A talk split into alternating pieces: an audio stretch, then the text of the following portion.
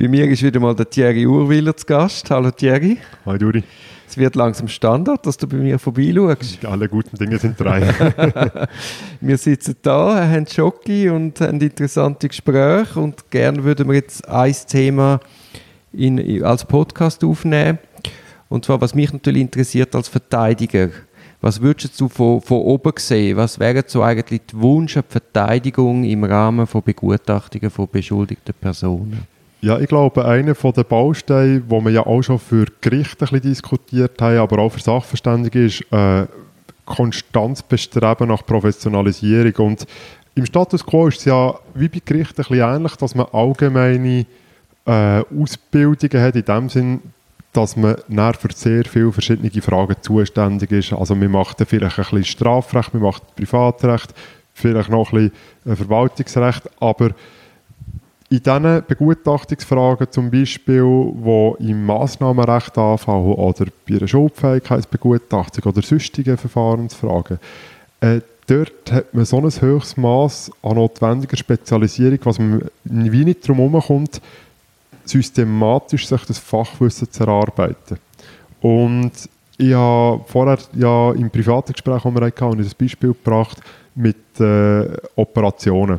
Es wird niemandem in den Sinn kommen, zu sagen, von Anfang an kannst du gerade einen neurochirurgischen Eingriff leiten, wenn du frisch ab Staatsexamen kommst. Aber in unserem System ist es so, dass du frisch von der Anwaltsprüfung kommst und du kannst eigentlich jemanden vertreten in einem Verfahren, es um die Verwahrung geht.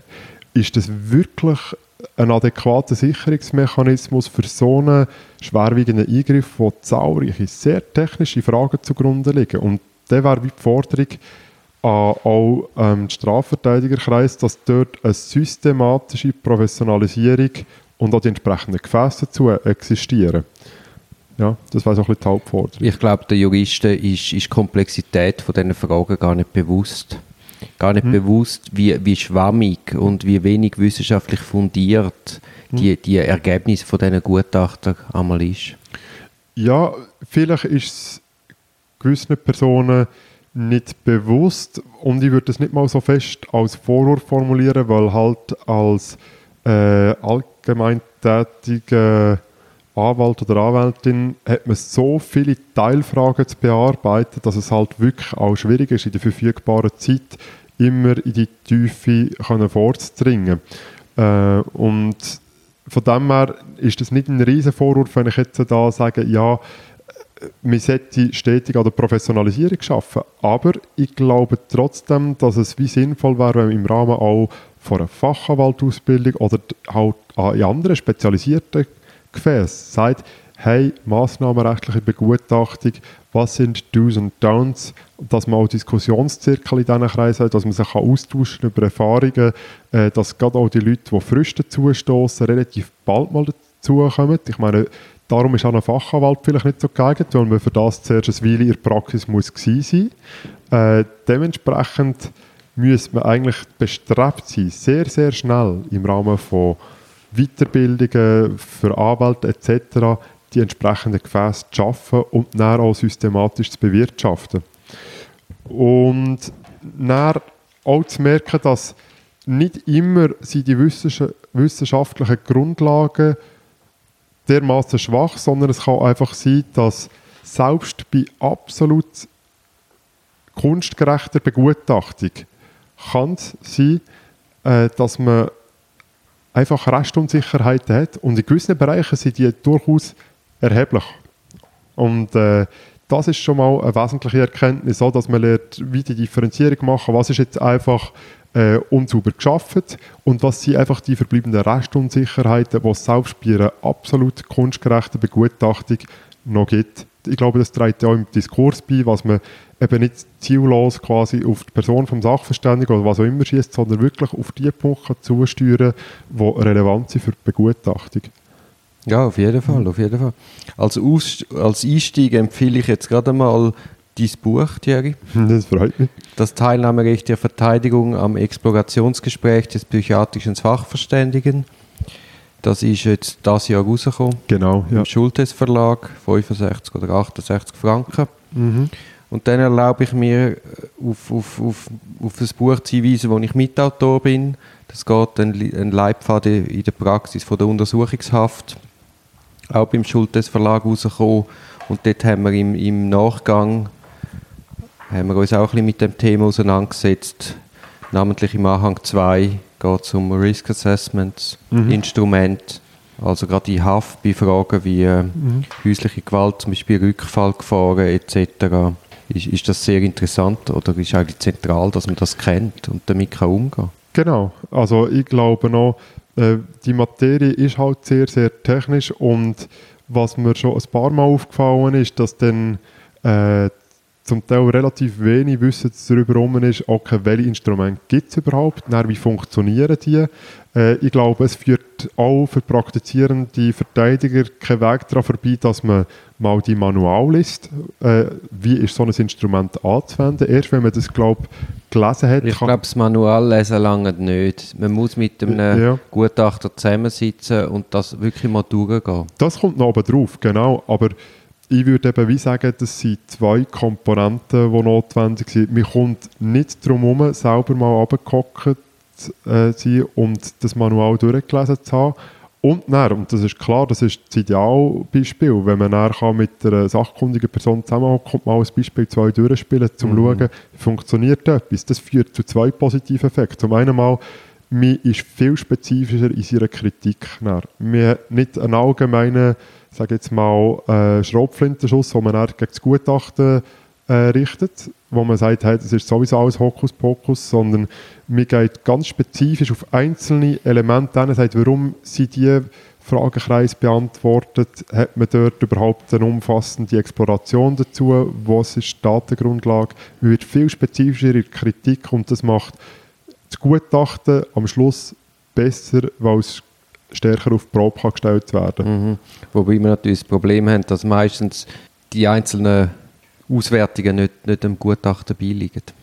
Ja, und ich glaube, das muss man mit aller Vehemenz einfordern. Äh, ja, natürlich. Ist, Aber für das muss man erst wissen, dass das gibt. Genau, man, man, muss wissen, was es gibt. Und zum anderen muss man auch, das habe ich auch schon ein paar Mal in Gutachten gesehen, äh, dass eigentlich dort der bundesgerichtliche Standard, auch bei diesen Risk Assessment Instrument verlangt ja, dass man den Anknüpfungspunkt von der Beurteilung von jeweiligen Items klarstellt.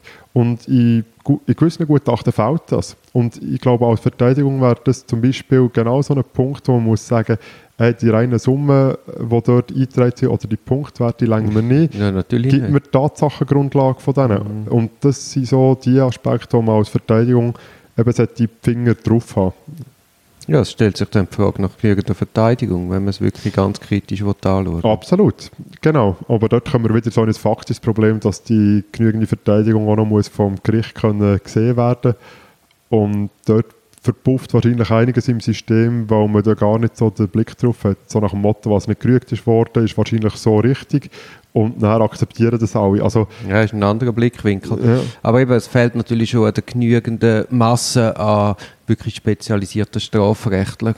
Ja, ja ich glaube, das ist sicher eines der ganz grossen Kriterien, was es zwar so einzelne, sehr spezialisierte Leute gibt, die werden notabene auch von der Gegenseite durchaus gern gesehen, weil sie helfen ganz maßgeblich mit, dass der Prozess in geordneten Bahnen verläuft. Also es ist da überhaupt nicht so, was man muss sagen, zum Beispiel Vollzugsämter sind nicht froh, wenn da ein qualifizierter Verteidiger auf der anderen Seite ist. Ganz im Gegenteil, das ist ein Qualitätssicherungsinstrument. Also Nein, das meine ich ernst. Ich, ich schaue kritisch, ich habe andere Erfahrungen. Äh, das, das kann auch so sein. Ich kann jetzt nur äh, einzelne Fälle sagen, wo schon Fallverantwortliche sind und haben gesagt, hey, ich bin froh, was auf der anderen Seite jemand war, der das auch noch hat angeschaut hat, der da auch noch einen Blick hat drauf geworfen hat, weil man durch das einfach noch eine Qualität gewinnt. Dass es andere Fälle gibt, das mag absolut sein. Aber ich glaube auch dort, man, man muss die Verteidigung... Ja, da muss wie eben, also ich, ich finde es schön, dass du das sagst und mhm. es wäre auch zu wünschen, weil ein bisschen Wind von außen schadet dem System nie.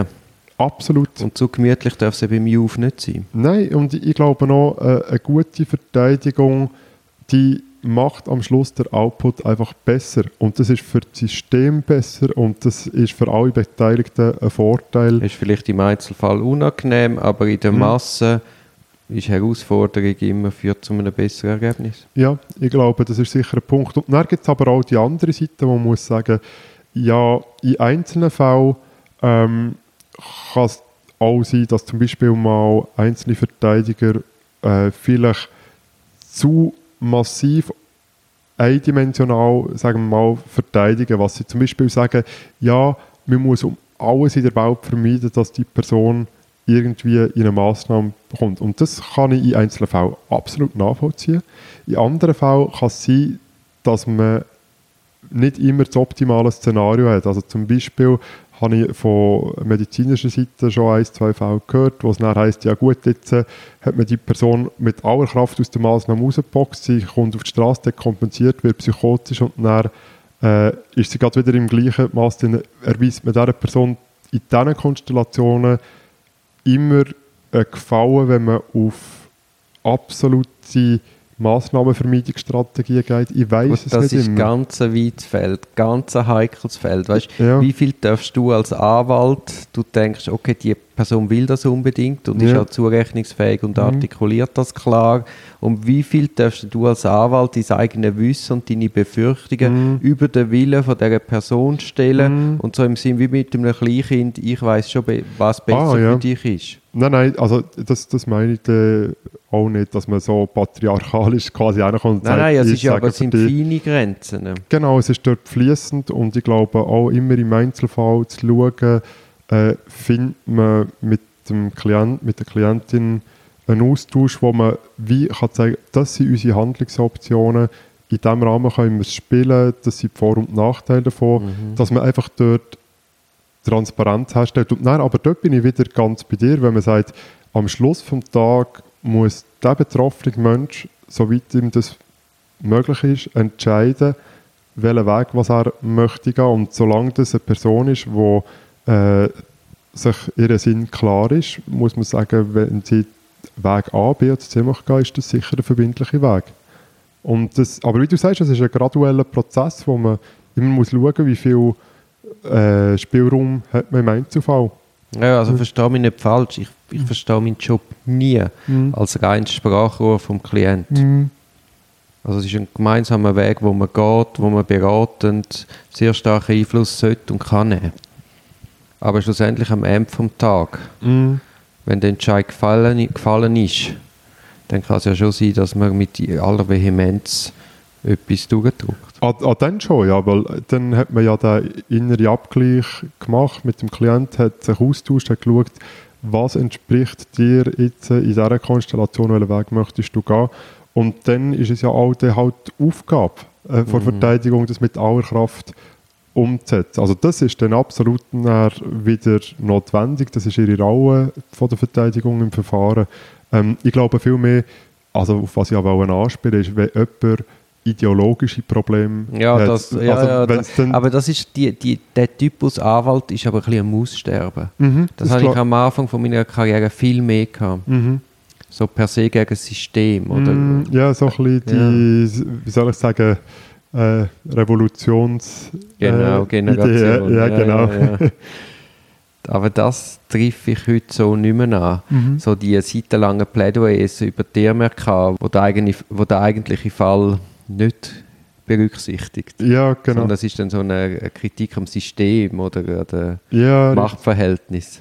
Genau, und das ist dann auch so ein Szenario, wo sich eine Art wie der Verteidiger seinem Klient bedient, um seine eigene weltpolitische Ja, ja. Auffassung Ja, zu ja, durchdrücken. genau. Und, und die Konstellationen spreche ich ein bisschen an, wo man muss sagen, das, um das geht es eigentlich weniger. Es geht darum, für den Mandant, Mandantin das bestmögliche Ergebnis in dem System, wo sie drinnen lebt, zu finden. Und Mhm. dann, aber wenn der Entscheid gefällt ist, fair enough, dann da auch mit absoluter Vehemenz vertreten. Das ist Mhm. dann nichts als gut und recht. Ja, das haben wir heute nicht mehr. Heute haben wir eher Anwälte, wo, wo die Fälle nutzen für eigene Publizität als Mhm. Werbemittel. Ja, das ist dann eher auf der Schadenseite. Ja. Äh, ja, aber ich, ich glaube, die- die Effekte gehen eben leider auf. Die Mhm. Leute haben wirklich das Gefühl, Anwälte, die im Fernsehen sind, das müssen stark sein. Ja, das ist halt wirklich ein bisschen Krux, oder? Äh, darfst nicht irgendwie offiziell Werbung betreiben auf der einen Seite und dann gibt es so wie zwei Wege. Entweder machst du eine sehr langsame, mühsame, indem du viel in fachlichen Publikationen tätig bist und so weiter. Das ist unglaublich zeitraubend äh, und braucht lange Zeit, bis sich das ein bisschen breit umgespielt hat. Oder du nimmst den anderen Weg über die Medien und hast dann durch das eine sehr, sehr viel schnellere Verbreitung. Und ja, das, das ist insofern ein bisschen ein gewisser Haken im System, das sehe ich auch. Ja.